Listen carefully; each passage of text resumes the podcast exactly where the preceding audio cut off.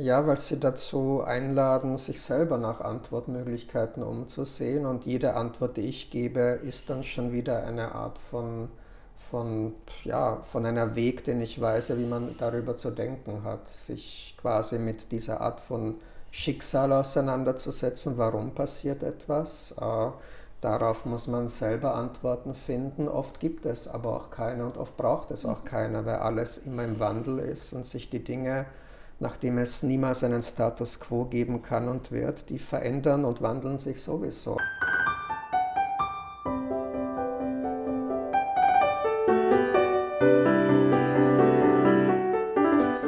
Herzlich willkommen zu den Kinderbuchtönen.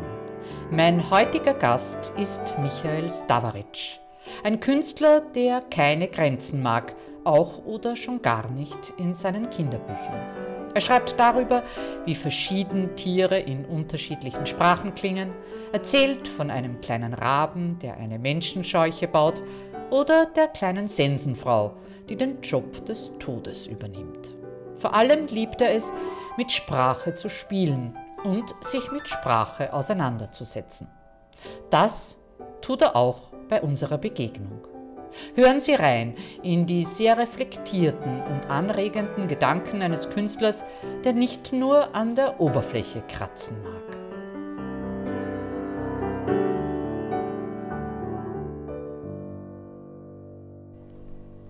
Fühlst du dich wohl ja, so? Wirklich? Ja, ich bin wie eine Schlangenfrau. also für einen Mann meines Alters kann ich mich ziemlich gut verbiegen. Dann herzlich willkommen, Michael Stavaric bei den Kinderbuchtönen. Ich freue mich, ich freu dass mich du auch sehr. zu mir gekommen bist. Wir sind ja nicht bei dir zu Hause, sondern bei mir im Institut für Jugendliteratur und ich hatte den Eindruck, es liegt nicht daran, dass du mich nicht bei dir zu Hause reinlassen willst, sondern dass du froh bist, wenn du rauskommst. Absolut. Also ich habe das Gefühl, dass ich seit einem Jahr mehr oder minder in den eigenen vier Wänden feststecke und sowieso schaue, dass ich immer wegkomme.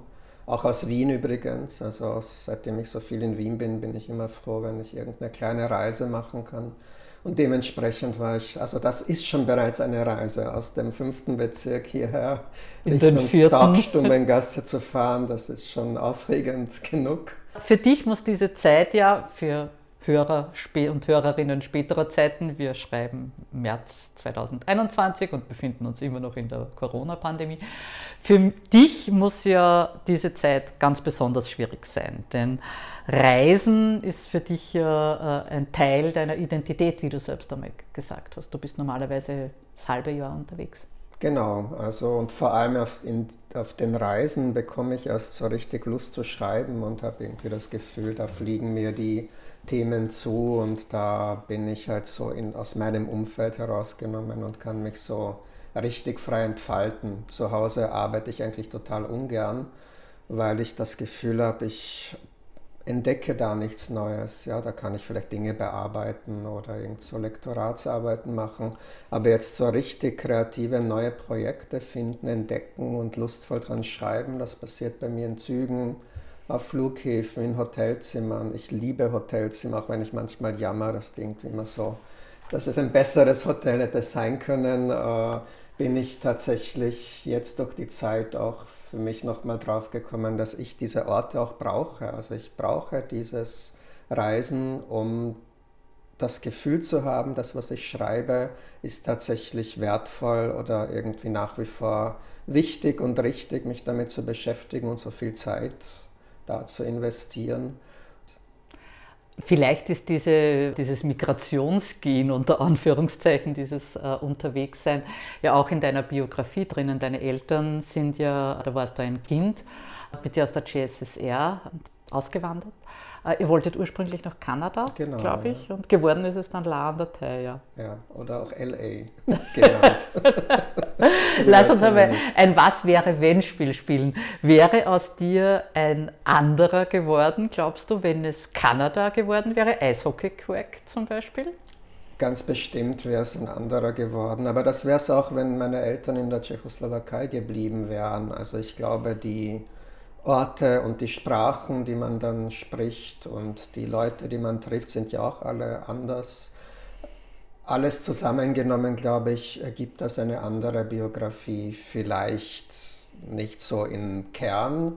Also ich glaube nicht, dass man dann so Dr. Jekyll, Mr. Hyde sich völlig verändern kann, nur weil man mit Englisch und jetzt irgendwo in Quebec lebt oder so. Aber ich bin sicher, dass das Leben dann völlig anders abläuft und, und auf die Frage hin, hätte ich Bücher geschrieben, auch wenn ich irgendwie Kanadier geworden wäre oder irgendwo anders gelebt hätte. Ich bin mir nicht sicher. Also tatsächlich hätte ich wahrscheinlich immer gern gelesen, aber ob sich das dann so entwickelt hätte, dass ich äh, unbedingt auch selber Autor sein will, das ist sowieso alle Spekulation, aber ich glaube persönlich nicht. Es gehören schon ein paar so unerlässliche Ingredienzien dazu, dass man Autor, Autorin wird und bei mir haben halt diese Dinge sich zusammengefügt und dann war es einfach relativ schnell irgendwann klar, dass man das machen will und dass, es, dass man dafür brennt und dass man anders gesagt vieles andere dann nicht mehr machen möchte oder Dinge ausschließt, die ja auch möglich gewesen wären, dass man dann klarer, klarerweise Entscheidungen trifft, die einen immer dann nur zu dem Buchschreiben hinführen. War es eine bewusste Berufswahl? Bei mir ja, also es hätten sich auch ein paar andere Möglichkeiten angeboten, so quasi letztendlich in, für andere Leute zu arbeiten, im, sei es im diplomatischen Bereich, sei es wahrscheinlich in einem mhm. politischen mhm. Bereich oder im Medien-, Kommunikationsumfeld, PR-Agenturen etc. Also es gab mal eine Zeit, da hatte ich so meine Fühler und meine Füßchen in diesen Türen drin. Und die Entscheidung dann wirklich hauptberuflich Schriftsteller zu sein, das bedingt natürlich, dass man klarerweise all das von sich weiß und sich dann darauf konzentriert und hofft, dass es einigermaßen funktioniert. Insofern ja, es ist immer eine bewusste Entscheidung, Autor, Autorin zu sein und es ist immer eine Entscheidung gegen das Kapital. Anders gesagt, wer Autor, Autorin wird, um Geld zu verdienen damit, der ist meines Erachtens nach, zumindest in den Literaturbereichen, noch in den Kinderbuchbereichen, die mir am Herzen liegen, mit dieser Einstellung falsch aufgehoben. Das wird entweder nicht funktionieren oder man muss sozusagen etwas schreiben, das ich immer so unter Populärbelletristik zusammenfasse. Aber auch das probieren mhm. viele und es funktioniert nicht. Also auch das ist jetzt kein Weg. Ich mache jetzt irgendwie Krimis oder ich mache jetzt irgendwie nur ganz bunte Bücher für kleine Kinder und mache die halt mit Ravensburger oder irgendwem und ich werde dadurch reich. Kann eher funktionieren als das andere, aber wird wahrscheinlich auch nicht gehen, weil dieses Geld einfach eine falsche Art der Motivation im Buchbereich ist. Deine erste Veröffentlichung war im Jahr 2000, glaube ich, Gedichte, Flügellos. Mhm. Und es hat dann sechs Jahre gedauert, bis dein erstes Kinderbuch erschienen ist. Gagala Gu, wenn ich es richtig betone. Ja. Kikariki. Auf Isländisch. Auf genau. Isländisch bei Cookbooks, also bei dem Verlag, in dem du auch ein Jahr vorher schon dein äh, Prosa-Debüt genau, publiziert ja. hast. Das war Europa. Eine, eine Litanei, Litanei, tatsächlich. Genau. Das war das erste Prosabuch, kein Roman, aber der erste Roman kam relativ bald dann ja bei Residenz. Und mit Gagalagu sind wir eigentlich schon mitten in dem Thema Sprachvielfalt, äh, das da ja sehr wichtig ist. Faszinierende Vielfalt der Sprachen, wie heißen Tierlaute in den verschiedenen Ländern. Und da stellst du sehr eindrucksvoll unter Beweis, äh, wie sehr Sprachmaterial für dich auch ein klangliches Erlebnis ist. Das hast du selbst einmal so in einem Interview gesagt, da zitiere ich dich selbst. Erzählst du einmal bitte, wie es zu diesem Buch gekommen ist, vor allem auch zu der Kooperation mit der Renate Habinger, die die Illustrationen für dieses Buch gemacht hat? Natürlich habe ich mich immer gerne mit Sprachen auseinandergesetzt, also mit linguistischen Themen. Das habe ich schon auf der Uni äh, gerne gemacht. Und dieses Lautmalerische von Gagalagu, das war mir schon als Kind vertraut, das mit mehreren Sprachen irgendwie sozialisiert worden ist und durch diese Möglichkeit, Dinge vergleichen zu können in Sprachen, ergeben sich natürlich vor allem grammatikalische Fragen und natürlich dann viele, was das Schreiben und Komponieren betrifft, formale Fragen. Weil die Melodien der Sprachen anders sind, weil die Grammatik sich wesentlich unterscheidet, weil eben dann auch so schlichte Dinge wie irgendwelches Bumm, Zack und Vogelgezwitscher und das Bellen der Hunde sich wirklich elementar unterscheiden, wie sie gebildet werden, weil natürlich die Worte und die Suffixe und Präfixe und was weiß ich, alles ist ja dann in der Regel anders. Das heißt, mir war es schon als Kind bewusst, dass irgendwie das Bellen eines deutschen Hundes, wow wow oder wuff wuff, etwas völlig anderes im Mund macht als das tschechische Haff Haff auch wenn das vielleicht noch so eine Wort-Laut-Kombination ist, die man noch zuordnen könnte. Aber bei den meisten Tieren, gerade wenn man so in exotischere Sprachen geht, wie Indonesisch oder, oder also einen dieser Dialekte, Indonesisch ist eine ganze Sprachgruppe, oder Indisch oder irgendwas aus Pakistan sich ansieht, was auch immer, äh, da wird man sehen, da kann man nichts mehr sagen das ist jetzt ein Frosch oder das ist eine Katze oder das ist ein Vogel. Da muss man das tatsächlich dann wissen und lernen.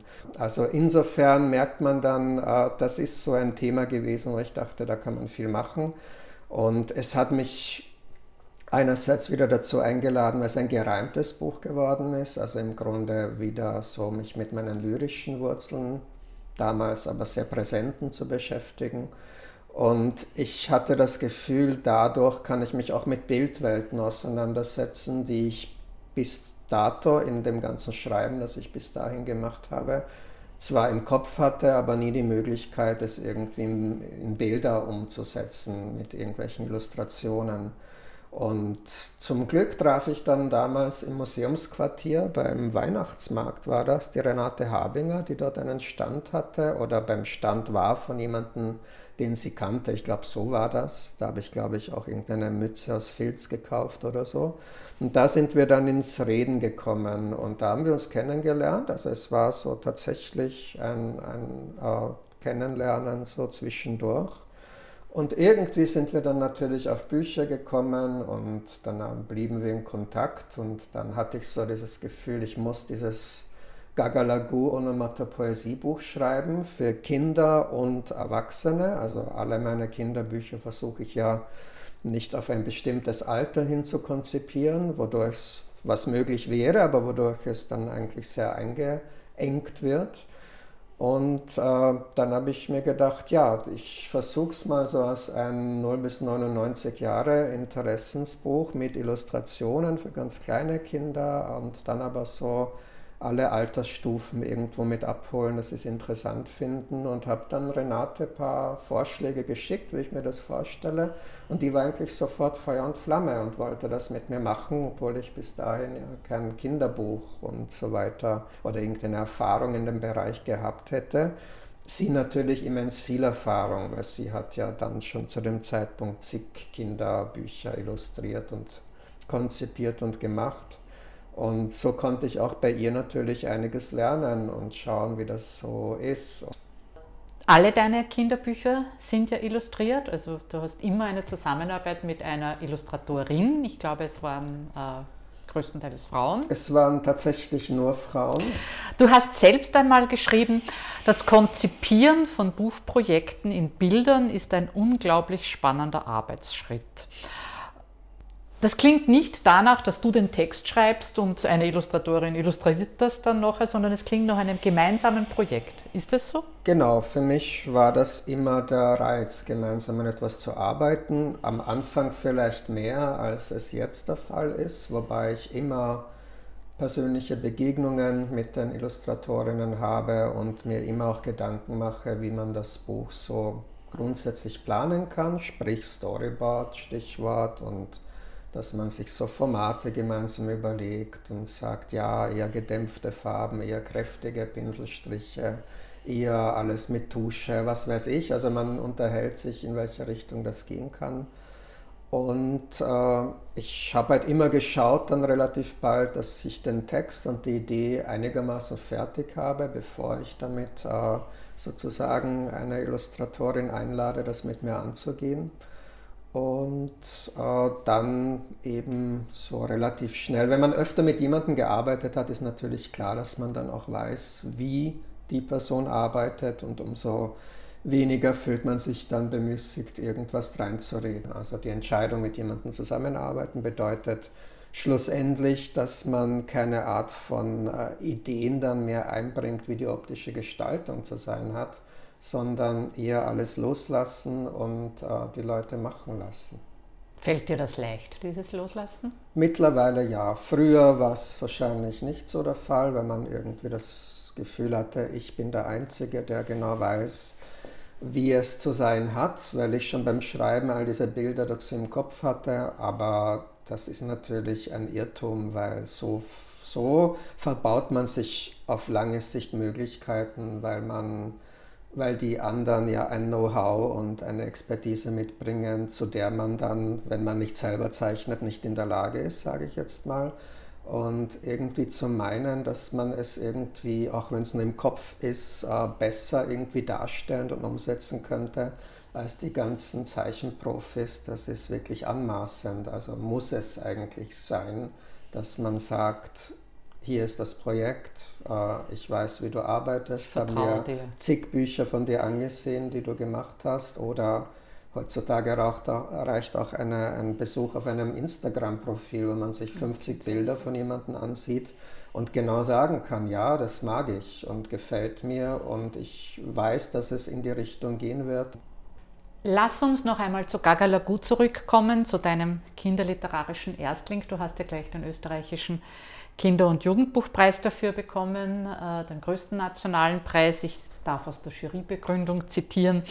Hier wird über Grenzen und Ränder gegangen in Text und Bild. Hier wird Vertrautes neben Neues gestellt, Gewöhnliches mit Ungewöhnlichem konfrontiert.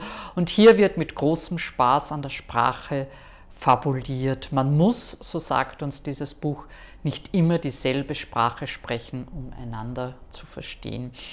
So ein Lob, so ein Preis ganz am Anfang, das motiviert, oder? Genau, also hätte ich das Gefühl nicht gehabt, dass sich jemand dafür interessiert, dann wäre es vielleicht ein Einzelprojekt gewesen.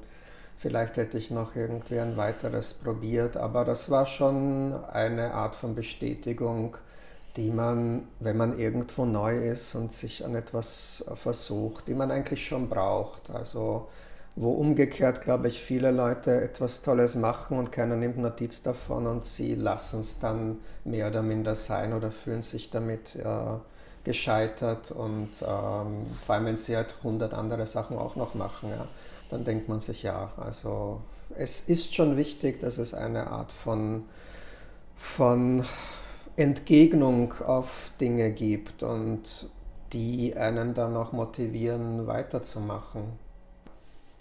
Gagalagu, darin geht es um Tierlaute. Tiere sind ja in deinen Büchern öfter anzutreffen. Du sagst von dir selbst auch, dass du tierlieb bist. Es wimmelt ja eigentlich von Tieren, auch in deinen allgemeinen Büchern. Also auf, auf Europa ist ein, auf dem Cover ein, ein Stier drauf, bei Stillborn ist ein Eichhörnchen, bei Terminifera ist eine Heuschrecke. Heuschrecke.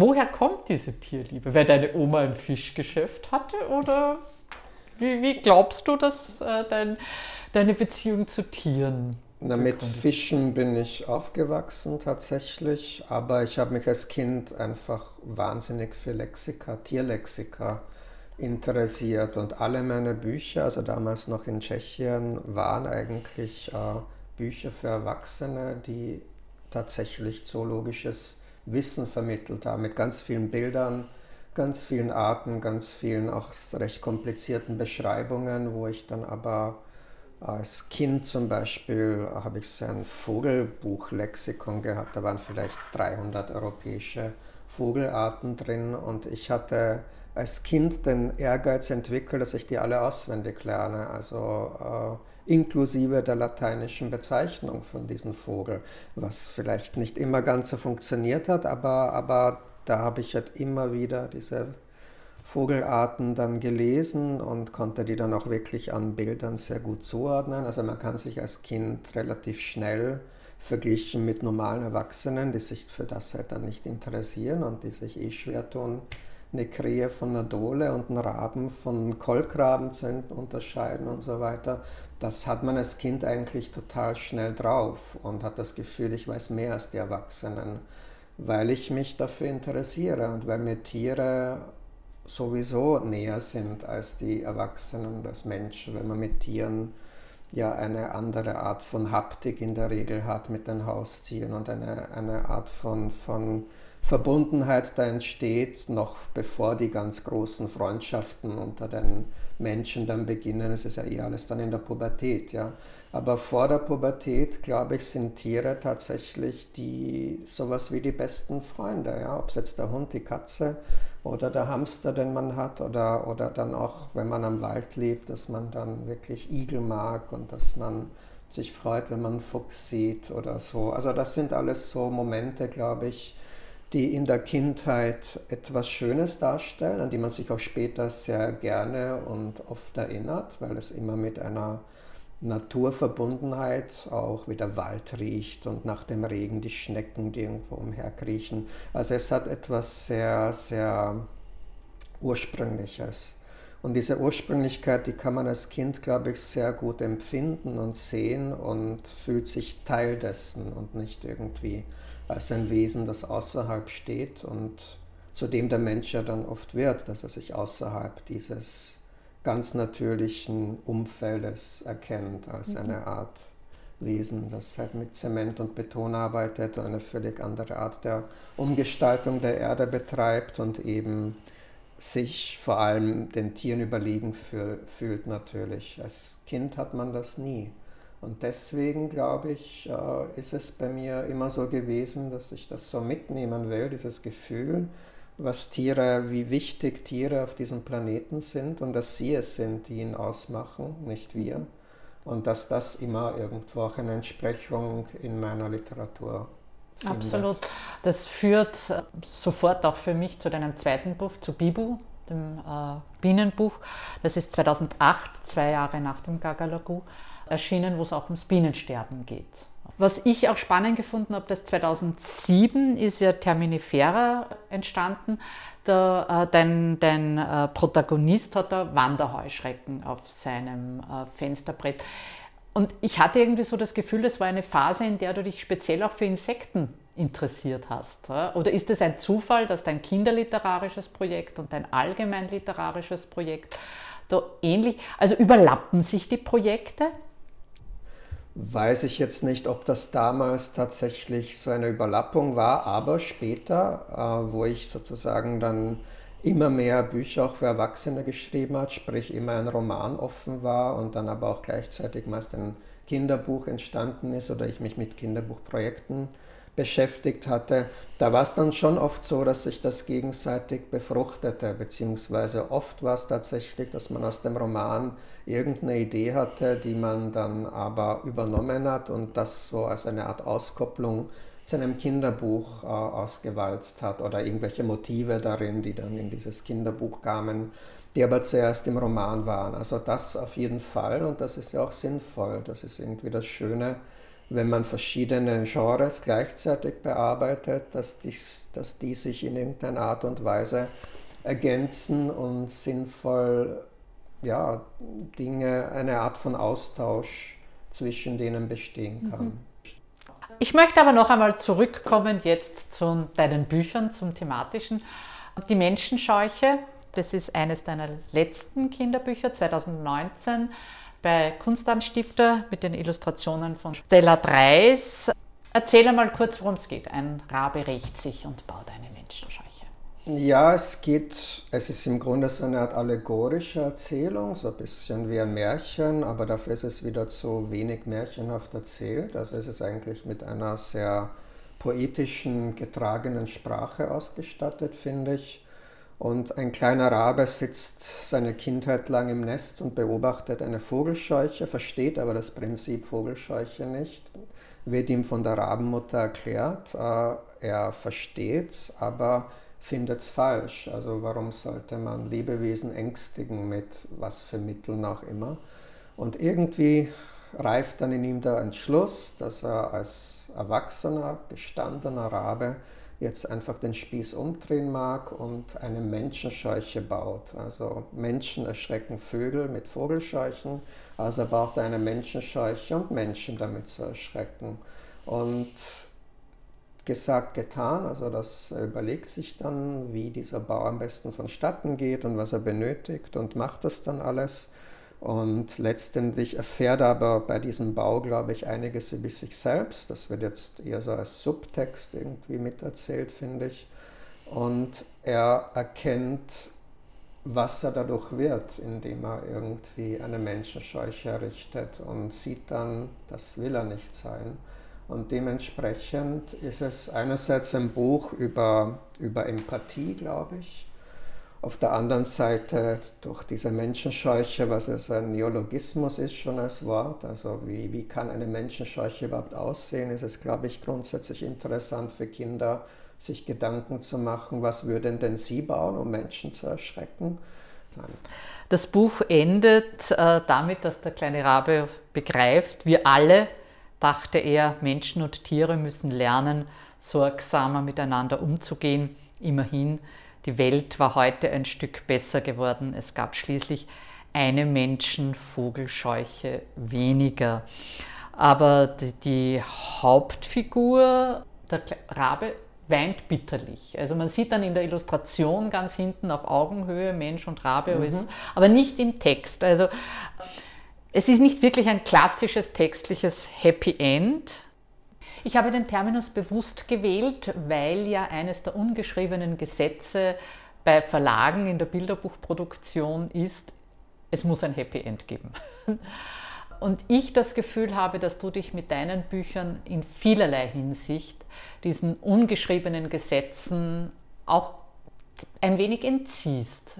Verstehst du, was ich meine? Ja, das ist in dem Sinne immer für mich richtig gewesen, weil ich diese Art von pädagogischen Ansatz hinter Kinderbüchern zumindest immer hinterfrage. Ich sage nicht, dass alles im pädagogischen Bereich Schwachsinn ist, aber ich sage auch, wenn das irgendwie zu seiner Art Dogma wird, das mit Vorstellungen verbunden ist, wie eine Art von Religion oder wie ein Staat auszuschauen hat, und das irgendwie immer ein Happy End, keine schwarzen Tiere, schwarz überhaupt als Farbe streichen, keine schwierigen Wörter, keine veralteten Wörter.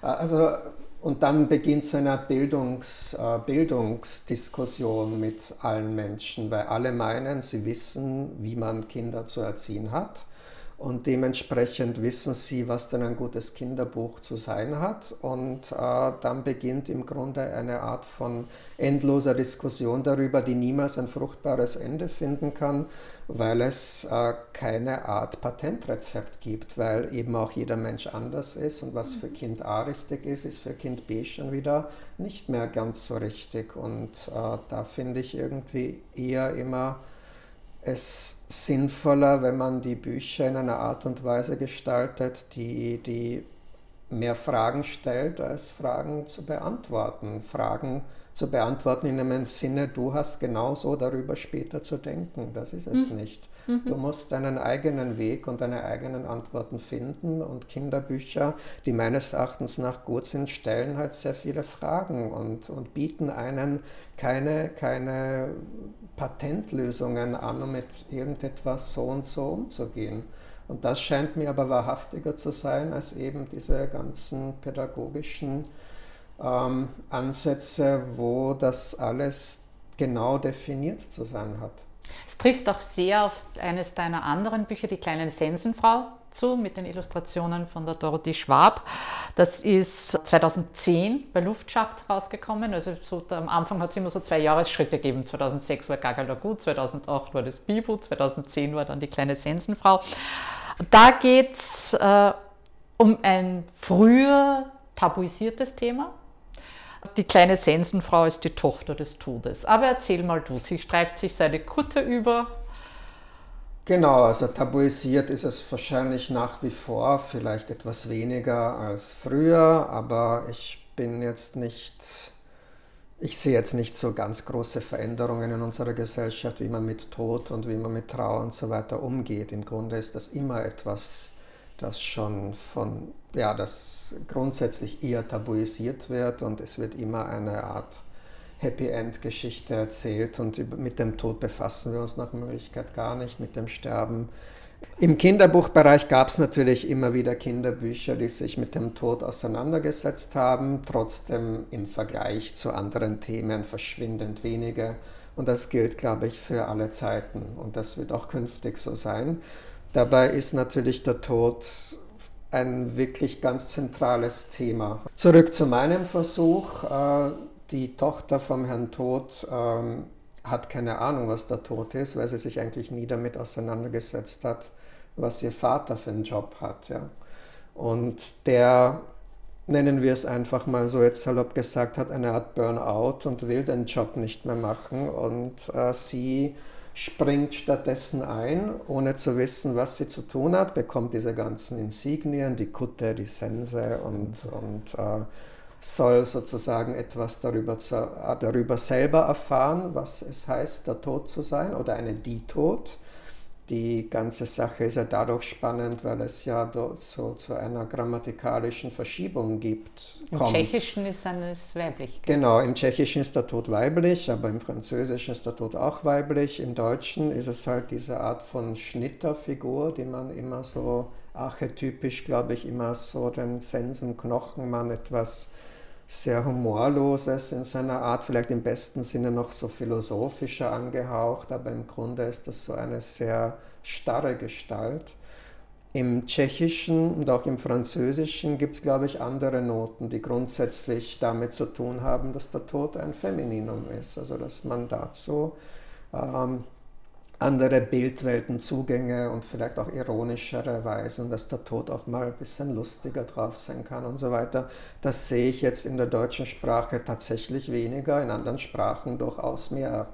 Hängt auch damit zusammen, wie man, welche Art von Zugang eine Kultur zum Tod hat.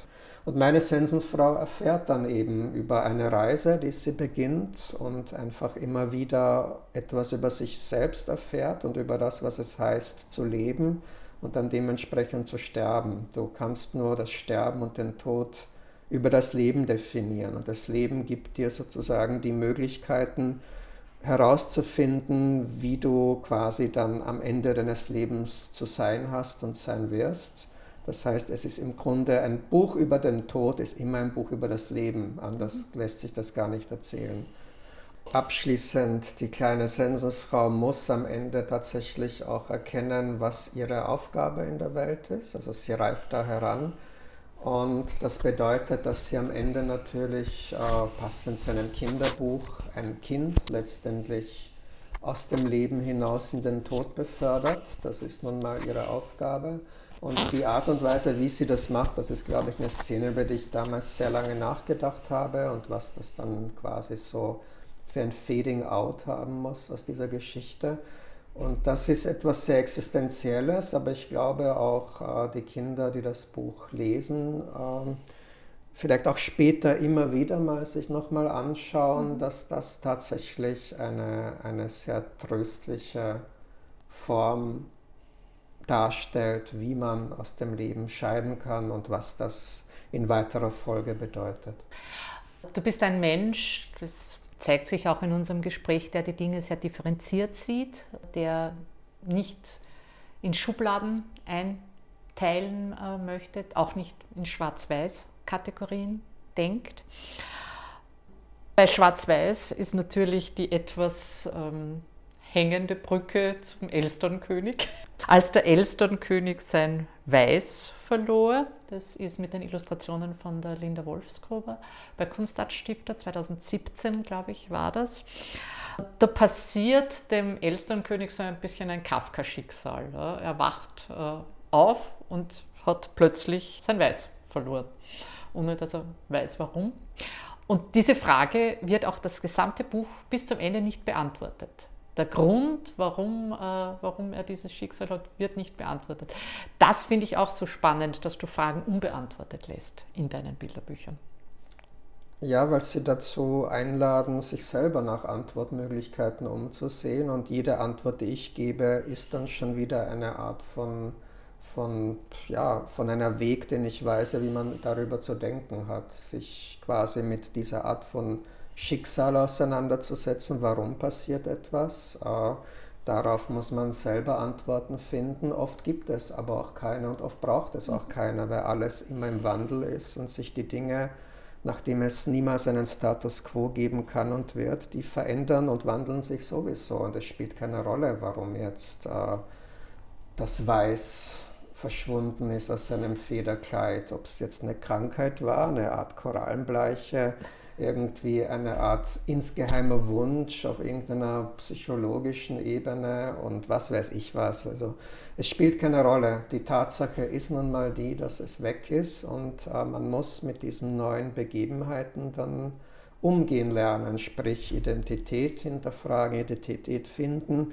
Für ihn ist ja dann meist in dem Buch ja die große Frage, wie ihn die anderen jetzt plötzlich sehen. Also er hat schon das Gefühl, er weiß genau, wer er ist nach wie vor. Also er akzeptiert es ja relativ schnell im Buch, aber das Problem ist die anderen nicht, die ihn jetzt so als einen schwarzen Vogel sehen, der in irgendeiner Art von Intrige gegen sie plant, nur weil er anders aussieht. Und das ist natürlich ja auch wieder so eine Art von, von Parabel auf unsere Gesellschaft. Also, und dass er sozusagen irgendwie lernt, seinen Frieden damit zu machen, das ist irgendwie die Geschichte des Buches.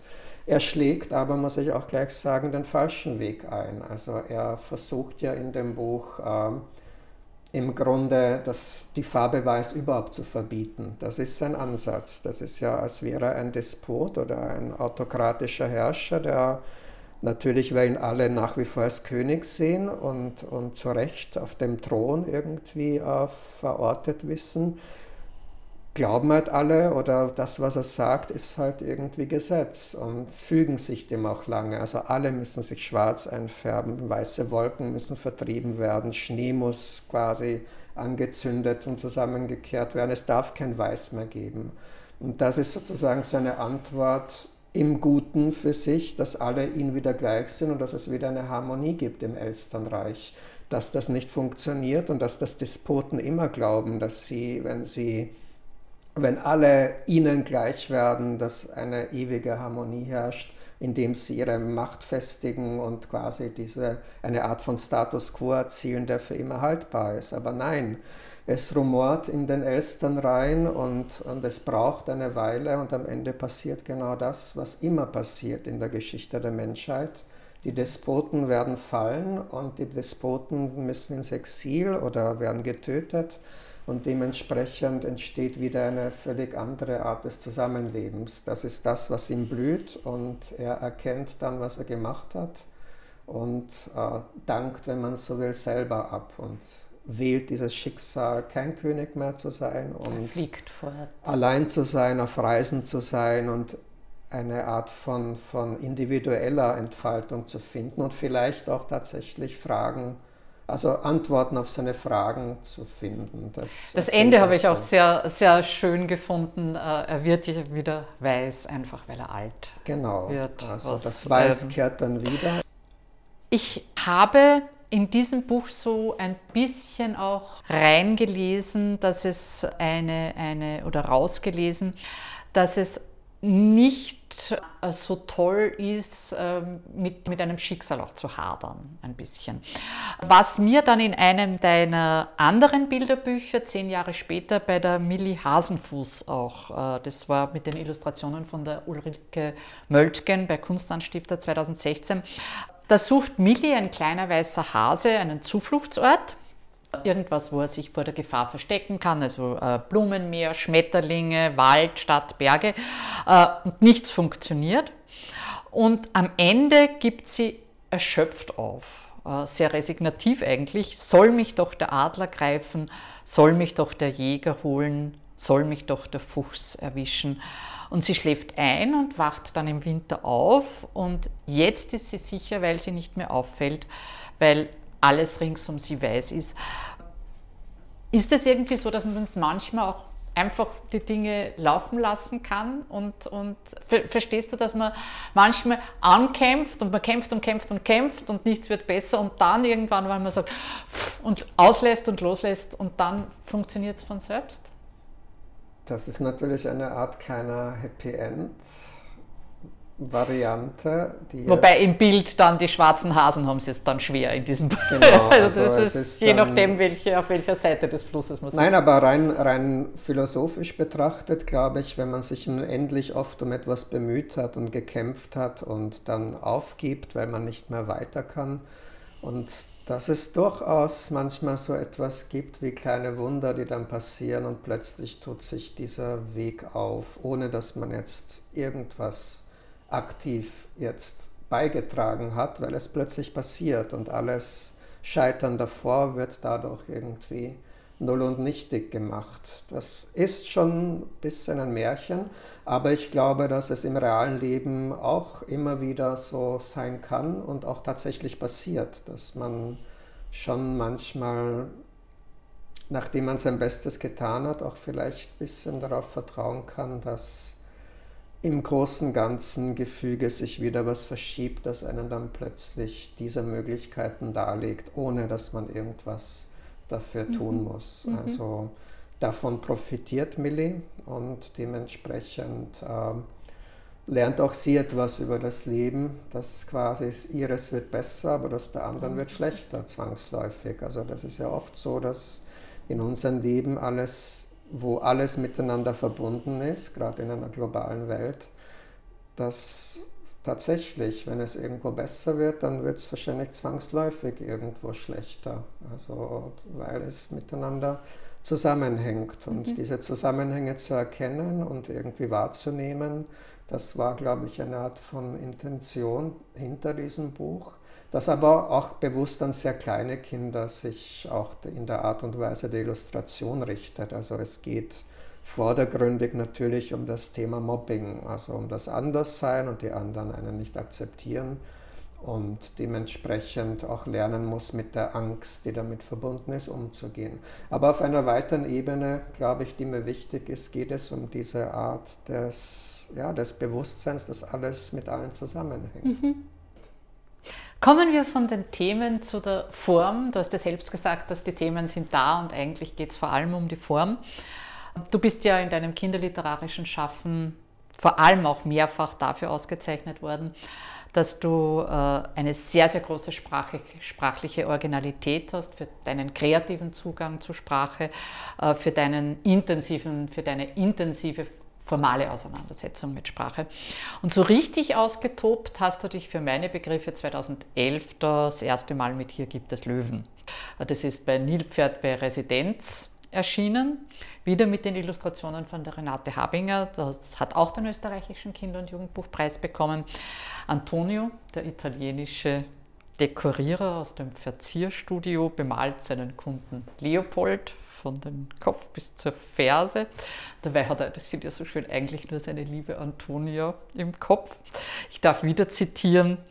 Ein vor Ideen überbordendes Körperpanoptikum der Wörter und Bilder, da reimt Michael Stavaric unbekümmert und stimmig mit viel Lust an skurrilen Gedankengängen vor sich hin. Man hat bei dem Buch ausgesprochen das Gefühl, dass du irre viel Spaß beim Schreiben gehabt hast. Ja, also solche sprachexperimentelleren Zugänge auch im Kinderbuchbereich, die machen mir große Freude. Ähm, es geht ja, das Thema hinter dem Buch ist ja der Körper. Also mhm. der Antonio bemalt diesen Mann, der jetzt keinen Namen hat, so ein riesenhafter Mann, wo es viel zu malen gibt. Und natürlich denkt man auch an Tätowieren. Ich wollte eigentlich Tätowieren verwenden, weiß aber noch genau, das Tätowierstudio musste zu einem Verzierstudio werden und es ist eher ein Anmalen als irgendwie Stechen, weil das irgendwie Verlag und Buchvertreter und so nicht so prickelnd fanden im Kinderbuchbereich. Sofort beginnt eine pädagogische Diskussion darüber, ob jetzt Tätowieren bei Kindern grundsätzlich als Thema etwas Schlechtes ist. Also Damals war das jedenfalls bei diesem Buch so. Deswegen ist es jetzt, gerade weil du es vorgelesen hast, habe ich mir gedacht, naja, für mich wäre es immer noch stimmiger. Man hätte kein Verzierstudio gewählt, sondern ist wirklich konkret beim Namen benannt, aber egal. Der ganze Mann wird bemalt und verziert und mit Geschichten ausgestattet, die vor allem die jeweiligen Körperteile präsentieren, wo das passiert. Also man lernt als Kind, es ist so ein bisschen sehr anatomisch aufgebaut, äh, immer wieder auch mit diversen Fachbegriffen versehen, die man ja vielleicht so nicht weiß, also wie viele Lendenwirbel es gibt und so weiter. Ähm, man lernt etwas auf einer, auf einer anatomischen Ebene. Man hat, glaube ich, Spaß, weil diese skurrilen Bezeichnungen, also Bemalungen und die Art und Weise, wie der Text damit spielt, einen dazu einladen, selber so eine Art Nonsens-Reimgedicht zu machen. Und alles zusammengenommen ähm, macht es für mich dann wieder sehr stimmig und schlüssig, einerseits gegen eine Art von Tabuisierung aufzutreten, auf der anderen Seite zu zeigen, dass es ähm, dass Geschichten sich auch auf unseren Körper manifestieren und widerspiegeln. Auch wenn der Körper nicht bemalt wird, erzählt er eine Geschichte, allein schon durchs Altern, wie sich Dinge verändern. Das sind Geschichten, die in den das Körper. Federkleid weiß wird. Ja, das sind Geschichten, die in den Körper eingeschrieben werden, die zwar immer nur eine Art äußerliches Merkmal zunächst mal zeigen, aber es steckt eine lange komplexe Geschichte hinter diesen Veränderungen eines Körpers, der eben von der Jugend halt an alle diversen Stadien durchläuft.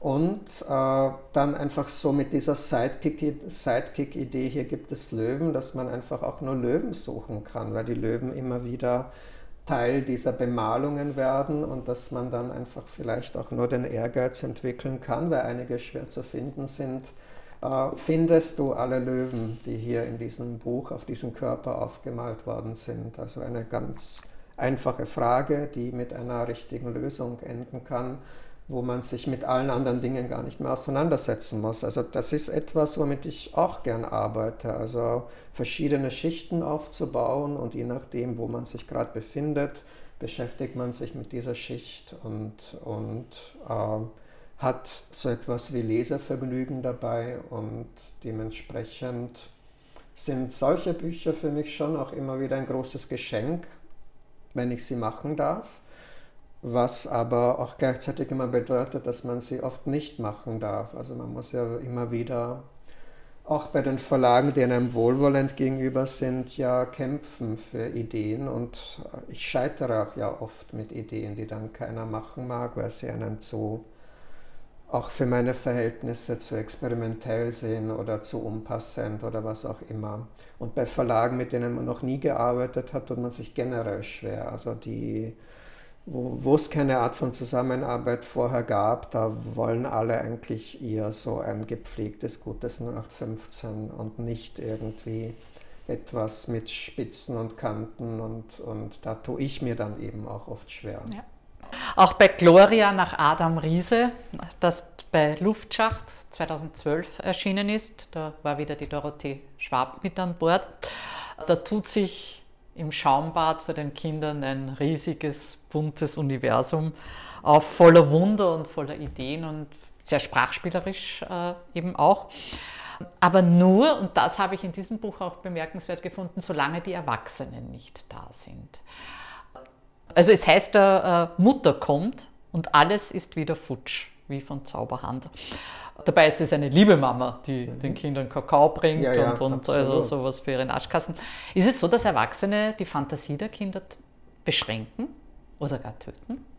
Also im Extremfall natürlich ja. Also Erwachsene sind niemals dazu angetan, dass sie die ja, dass sie irgendwie, auch wenn sie es immer wieder versuchen und versuchen, ein Umfeld für ihre Kinder zu schaffen, wo sich die total frei entfalten können, glaube ich eigentlich immer daran, dass sich Kinder ohne Erwachsene viel besser entfalten können. Und zumindest für mich kann ich das immer wieder auch so, glaube ich, ein wenig überprüfen und beantworten wenn ich mit Kindern Schreibwerkstätten mache und vielleicht öfter auch irgendwo bin, vielleicht auch irgendwann die Eltern kenne oder mit den Lehrern schon öfter zu tun hatte und die mir dann erzählen, in welchem Umfeld das Kind aufwächst und so. Also ich habe immer das Gefühl, es ist gut, Kinder aus ihren, ob es jetzt super gut ist oder eher schlecht, aus dem Umfeld raus, in dem sie sind, und sie irgendwo reinsetzt, wo es diese Art von erwachsenen Figuren nicht gibt. Und ich selber trete dort ja nicht unbedingt als Erwachsener auf. Also ich bin dann einfach ein Kind unter Kindern, das so ein bisschen Anleitungen gibt und das, glaube ich, auf eine, eine ganz behutsame Art und Weise versucht, die Fantasie anzuregen. Und ich tue mir dadurch vielleicht manchmal leichter, weil ich die Bücher mit habe, die das, die das leisten können. Nicht nur eigene, sondern auch Bücher von Kollegen, Kolleginnen, wo ich das Gefühl habe, damit geht das. Das sind so wie kleine Zaubersprüche, die man irgendwie präsentieren kann und dann schaut man, was daraus wird und kann das ein bisschen lenken, aber es ist dann, es ist dann schon, schon alles erfüllt, wenn sozusagen diese Art Wunderland plötzlich sich öffnet und, und es braucht keine Art von Zweck im Sinne eines Ergebnisses. Fritze hat einen besonders tollen Text geschrieben und die Lara hat ein ganz tolles Bild gemalt kann sein, ist schön, interessiert mich aber im Endeffekt nicht, weil der Weg dorthin irgendwie tatsächlich das Wichtige war, also der, der wichtigere Teil der Reise. Und das ist etwas, was bei Gloria nach Adam Riese, glaube ich, nochmal einen Schritt weiter geht als bei Hier gibt es Löwen, weil dort wird, dort wird fast schon dadaistisch zum Teil irgendwie vorgegangen und die Art und Weise, wie dort Wortmontagen, Collagen. Es ist gar keine klassische entstehen. Geschichte also mehr. Also es gibt keine klassische Geschichte mehr. Vielleicht wirklich nur diese kleinen Exkurse, wenn die Erwachsenen kommen, die immer vielleicht auch so bedingt sofort versuchen, dem eine Geschichte zu geben, weil sie irgendeine Art von Sinnhaftigkeit haben wollen und irgendwie dem nicht folgen können, wenn die Kinder nur totalen Schwachsinn machen. Aber trotzdem ihre Art von Dinge darin sehen und erkennen, die die Erwachsenen eben nicht sehen. Die sehen den großen unsichtbaren Hasen nicht, der aber für die Kinder genau hier steht. Und diese Dinge, die aus dem Schaum auftauchen, die sind genauso Realität wie alles andere, aber die Erwachsenen, die können sich auf diese Art von Realität nicht mehr einlassen. Deswegen sind sie immer falsch und verkehrt in einem solchen Umfeld im Sinne eines kreativen Arbeitens. Über dein letztes Buch, Balthasar Blutberg, haben wir noch gar nicht äh, gesprochen, möchte ich aber doch jetzt noch, weil es auch so dazu passt, äh, zu den Themen, die wir schon hatten. Ein Blutegel ist da die Hauptfigur. Wie bist du auf ihn gekommen? Ich hatte die Idee schon lange so in meinem Kästchen liegen, wo immer wieder so Ideen eine Weile archiviert werden und wenn sie dann immer noch vor mir bestehen, habe ich das Gefühl, ich muss das doch ausarbeiten und machen. Ironischerweise erschien inzwischen bei Luftschacht ein Buch über den Blutegel. Also Luftschacht ist wahrscheinlich der einzige Kinderbuchverlag der Welt, der zwei Bücher über Blutegel hat, die völlig anders sind. ich wäre an sich der Erste gewesen, aber war ewig gebraucht und, und dann auch Dorothee hat, die hat äh, Kinder bekommen wieder und so weiter. Mhm. Also die hat, hat die Illustrationen dazu genau, gemacht. Jetzt 2019 ist das Buch erschienen. Also wir haben das Buchprojekt immer 20, wieder verschoben, 20. dann war auch schon Corona, dadurch wurde es wieder verschoben. Also das ist wahrscheinlich das Buch, das am, überhaupt am längsten gedauert hat. Ich habe das Gefühl, das hat sieben, acht Jahre verschlungen, wo es immer da war und nie realisiert worden ist. Und die Idee war eigentlich gar nicht so eine, also es war schon wieder so ein bisschen Naturkunde, man erfährt irgendwie die Sinnhaftigkeit von Blutegeln und ein bisschen ist es auch wie so ein Comic Graphic Novel. Es beginnt ja eher so, wo man sich, glaube ich, eine Geschichte erwartet. Dann wird aber diese Geschichte schnell so plätschert dann nur mal so dahin und eigentlich die Hauptintention des Buches war immer ein Ratebuch zu machen. Welche Tiere welche stiefeln Tiere durch den Tümpel? Stiefeln durch den Tümpel und der Blutegel muss die halt verarzten, weil die haben immer irgendeinen Auer. Und er kennt aber nur die Beine dieser Tiere, sehr exotische Tiere, sehr schwierige Tiere. Und dann muss, stellt er sich immer vor, wie diese Tiere wohl insgesamt ausschauen. Also es ist schon wieder so ein bisschen Alice mhm. im Wunderland, wo einfach ein reales, echtes Teil da ist, aber nur ein kleines Bruchstück und wie schaut das große Ganze aus. Und er malt sich halt immer falsch aus, aber das spielt ja keine Rolle. Und das ist im Grunde diese, dieses, also diese Kerngeschichte des ja. Buches. Ja. In dem sich für mich auch sehr viele Themen und Motive, äh, über die wir gesprochen haben, auch zusammenfügen. Natur, Naturschutz, die Vielfalt des Lebens, Fantasie und, und, und. im Herbst diesen Jahres erscheint mein erstes reines Kindersachbuch mit ungefähr 80 Seiten, also so wird hoffentlich Teil einer neuen Reihe und wo ich tatsächlich keine Geschichte erzähle, sondern wirklich eine Art zoologische Dozentur für Kinder und Jugendliche halte, die sehr komplexe Dinge, die dann tatsächlich mit auch äh, sehr, ja, dann in, in, in ihren Aufbau spannenden Tieren in einer Art und Weise hoffentlich erzählt und erklärt, die trotzdem so eine Art Geschichte immer noch mitliefert. Und mein erstes großes Buch handelt von Kraken. Also ich beschäftige mich jetzt mit den Kopffüßern. Und es ist, habe ich das jetzt richtig verstanden, ein Buch nur über Kraken? Nur über Kraken die aber in einem größeren Kontext natürlich gesehen und eingebaut werden. Aber es ist ein reines Sachbuch, keine Art von. Wer hat es illustriert und bei welchem Verlag? Wird es schon verraten? Das verrate ich, glaube ich, noch nicht. Eine neue Illustratorin aus Frankfurt. Also es wird nichts, auch optisch nichts mit den Kinderbüchern, Kinderbilderbüchern zu tun haben. Ist auch vom Textumfang natürlich eine völlig andere Sache, was wirklich sehr viel Text auch ist. Und die Art und Weise dann des Arrangements muss ich schauen. Also es wird, es ist eine große neue Herausforderung, auf die ich mich freue und wo ich dann gespannt bin, wie diese Art, diese Art von, von Buch ankommt, wie ich sie quasi erzählen mag, künftig vielleicht. Das zu anderen Themen. Absolut Lust darauf und ich bin schon sehr gespannt. Im Herbst diesen Jahres, Herbst, Herbst 2021 Jahres, erscheint genau, ja.